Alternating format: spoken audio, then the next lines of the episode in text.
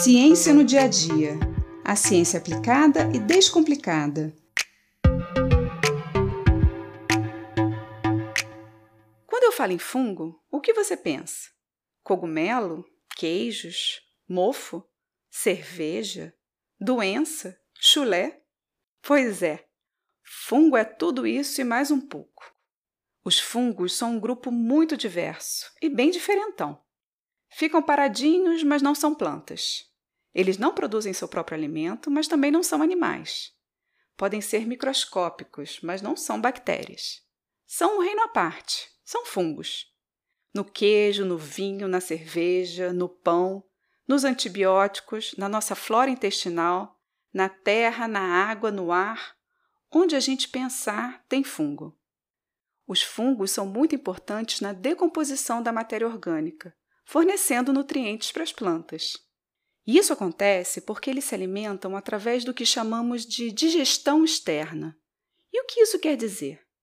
Eles liberam enzimas que vão digerir a matéria orgânica fora do seu corpo. Mais ou menos o que acontece no nosso estômago quando estamos digerindo o nosso alimento. Mas no caso dos fungos, isso ocorre do lado de fora.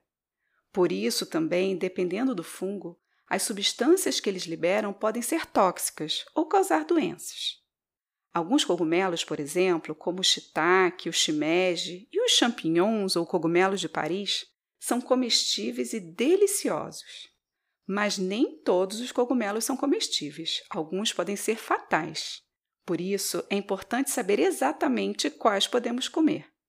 Os fungos crescem melhor em ambientes quentes e úmidos, por isso, infecções causadas por fungos são comuns em regiões mais abrigadas do nosso corpo, como axilas, virilha ou entre os dedos dos pés. E você sabia que o mofo, ou bolor, também é um tipo de fungo? Pois é, e você já deve ter percebido que existem algumas superfícies onde o mofo cresce com mais facilidade, né? Objetos de madeira, sapatos e bolsas de couro, roupas de algodão são sempre mais atacados. Os livros e papéis também. Tudo que for orgânico e não tiver alguma proteção, como tinta ou verniz, será atacado pelo mofo. Não tem jeito. Outra característica importante dos fungos é que eles se reproduzem por esporos, como uns ovinhos microscópicos que são liberados no ar. Esses esporos podem entrar pelas nossas vias respiratórias e causar muitas alergias ou doenças graves. Por isso, é muito importante manter os ambientes sempre limpos e arejados. Mas os fungos também têm grandes utilidades. Você sabia que o primeiro antibiótico foi produzido a partir de um fungo? Aliás, essa foi uma descoberta totalmente ao acaso.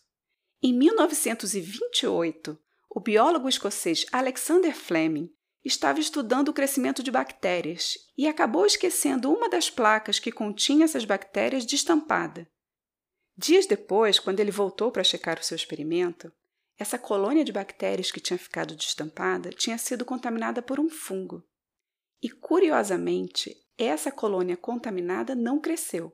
E assim, ele descobriu que a substância produzida por esse fungo, do gênero Penicillium, tinha o poder de inibir o crescimento bacteriano.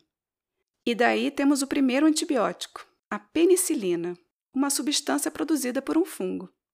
Os fungos desse gênero, o Penicillium, também são bastante apreciados pelos amantes dos queijos. São eles que estão presentes nos queijos camembert, gorgonzola, brie e roquefort. Esses fungos nós podemos comer sem medo. Também usamos fungos na produção de cervejas e pães. São as leveduras da espécie Saccharomyces cerevisiae, mais popularmente conhecidas como fermento biológico. As leveduras absorvem o açúcar presente nos cereais e transformam em energia para o seu crescimento. Nesse processo, elas geram álcool e gás carbônico, que deixa a bebida um pouco gasosa e o pão mais fofinho. O vinho também é produzido a partir de leveduras. A nossa flora, ou microbiota intestinal, também é rica em fungos, que são essenciais para a absorção de nutrientes e para a defesa do nosso organismo. Os fungos também são importantes ajudantes das plantas. Algumas espécies de fungos se associam às raízes das plantas, aumentando seu poder de absorção, formando o que chamamos de micorrizas.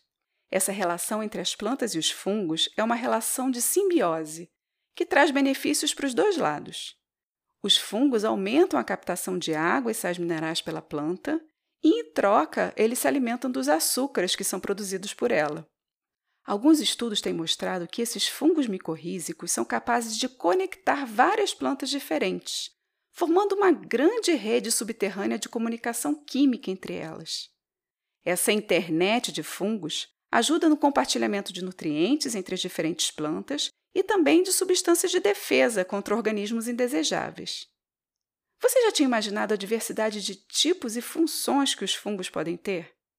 E certamente ainda existe muito mais para a ciência descobrir. Eu sou Mariana Guinter, bióloga e professora da Universidade de Pernambuco, e esse foi mais um Ciência no Dia a Dia.